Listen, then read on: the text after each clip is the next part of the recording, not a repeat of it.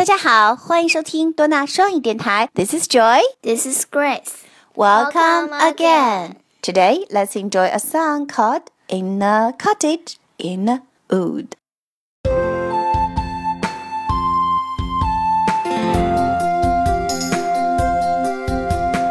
In a cottage in a wood, little man by the window stood.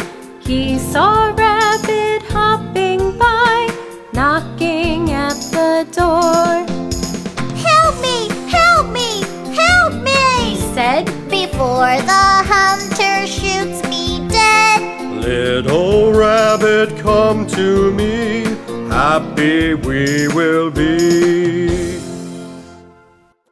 In a cottage in a wood, little man by the window stood. He saw a rabbit hopping by, knocking at the door.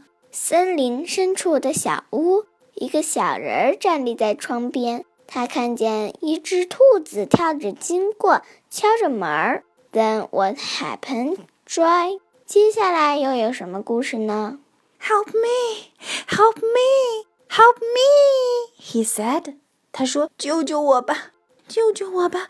救救我吧 And then ！Before the hunter shoots me dead. before the hunter shoots me dead. Hunter, Hunter, hunter, hunter. hunter 就是猎人。Before the hunter shoots me dead.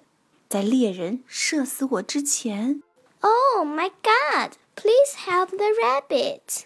Don't worry about it. The rabbit is fine. Let's listen and get to know more about it. Okay.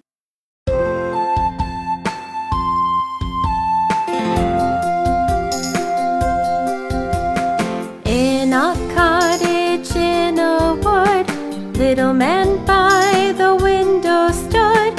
He saw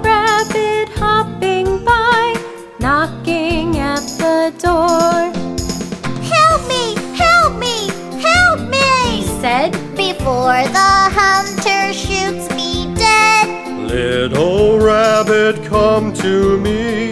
Happy we will be.